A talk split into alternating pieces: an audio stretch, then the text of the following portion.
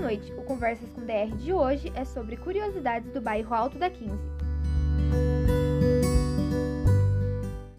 Localizado na zona centro-leste de Curitiba, o próprio nome do bairro situa, pois está localizado no prolongamento da Rua Alto da 15 em seu ponto mais alto.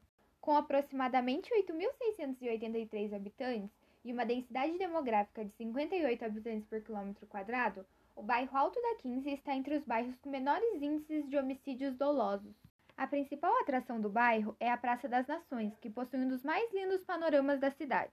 Você sabia que o primeiro buffet por quilo do Brasil, o famoso Gulliver, surgiu no bairro Alto da 15?